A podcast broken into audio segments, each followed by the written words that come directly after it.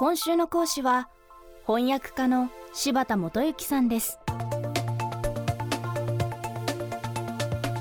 明日10月1日東京の早稲田大学内に世界的人気作家村上春樹さんの寄贈原稿や資料などが活用される国際文学館通称村上春樹ライブラリーがオープンします。今週はそんな村上春樹さんをよく知る翻訳家の柴田元幸さんに小説家の小川聡さんがお話を伺います。柴田元幸さんは東京大学名誉教授でアメリカ文学翻訳の第一人者。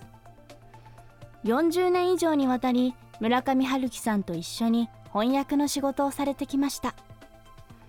そんな柴田さんに小説家の小川さんがインタビュー。翻訳家と小説家が村上春樹さんについて語ります。未来授業4時間目。テーマは小説家と翻訳家の資質。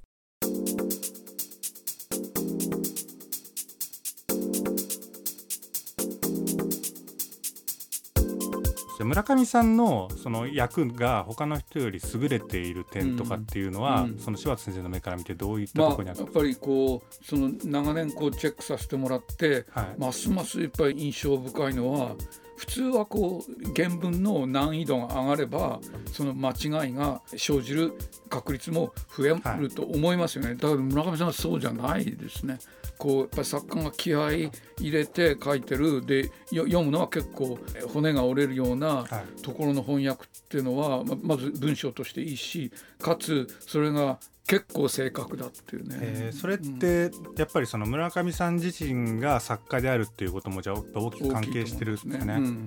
書いてる作家の身になれるっていうかそこにこうどれだけ入り込めるかの問題なんですけどやっぱりでもまあそういう人が作家になることは多いだろうなと思いますけどね。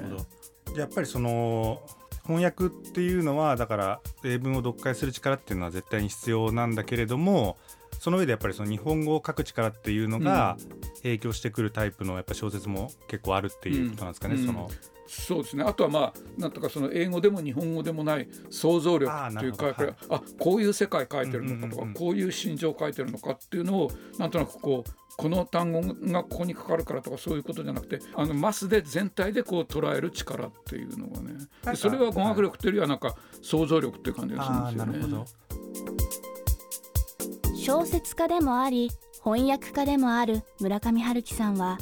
翻訳は塩せんべいで小説はチョコレートと言います。執筆と翻訳を交互に行うことでバランスよく活動できているのかもしれません。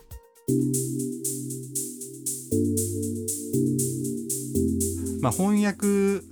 にその向いているその資質みたいなものって、うんうん、自分より大きなものに尽くすっていうのに快感を覚える人の方がいいと思いますね。なんかどっかで自分の方が偉い立場に立ちたいと思う人はなんかやっぱりこう作者と張り合って、うん、なんかこう作者がこういいの書いてもいや俺だったらもっと書けるいいの書けるみたいなふうにこう思ったりしてそういうのは翻訳には邪魔ですからもうとにかくこのテクストに尽くそうこの人に尽くそうっていうふうにこう思える人。それはだからあの執事とか、はい、そういうこうメンタリティーがある人の方がいいと思いますね。逆に言うとそう思える人のテキストじゃないと翻訳うまくいかないっていうところもあるってことなんですかねあそれは、ま、あのあると思いますけどね。作家に対してリスペクトがないと大きな逆にねだから僕なんかだからある種作家として小説を書くっていうのは、うん。こう傲慢さみたいのがどっかにやっぱりなきゃ多分書けないんで、その傲慢さっていうのも誰でも持てるものではないのかもしれないですね、うん、ひょっとしたら両方できる村上さんはもう。う、ね、うん。うん、やっぱお化けですね。世界的に見てもねなんかこうあれだけ創作と翻訳を精力的にやってる人ってねそうはいないですよね、うんうん、確かに。それがひょっとしたら村上さんの他の人とは全く違う作家としての特徴なのかもしれないし、ねうん、なんか今大谷翔平だってなんか村上春樹さんが、大谷翔平かあそれは新しいな。いや僕はなんかやっぱり村上さんはノモだと思ってたんですよ、ね、つまりパイオニアとして。パイオニアとしてってことですね。だから一郎ではなくノモであるっていう、はいはい、村上さんやっぱりこう見てて一匹狼とかなんかルートのないところにこう自分でルートをもう作っていく人に敬意を持ってで自分もそうだし村上さんがこれだけ世界的に読まれてるっていうのは単に訳され読まれってことじゃなくてやっぱり翻訳の質もちゃんとこう管理したりとか、うん、まあ、プロデュースっていうか自分自身でちゃんとマーケットを切り開いて向こうアメリカ渡ってみたいな。で、まあ、野茂だったらイチローが続いたからいいですけど、うん、村上さんに続くような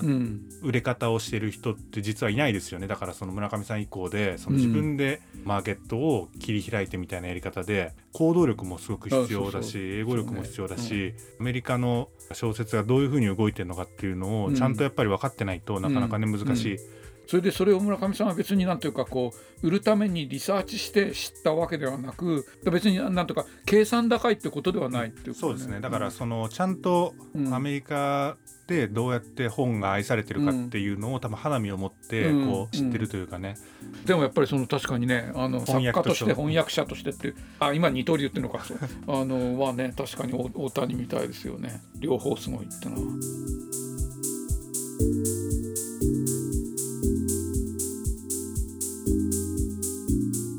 未来授業今週の講師は翻訳家の柴田元幸さん。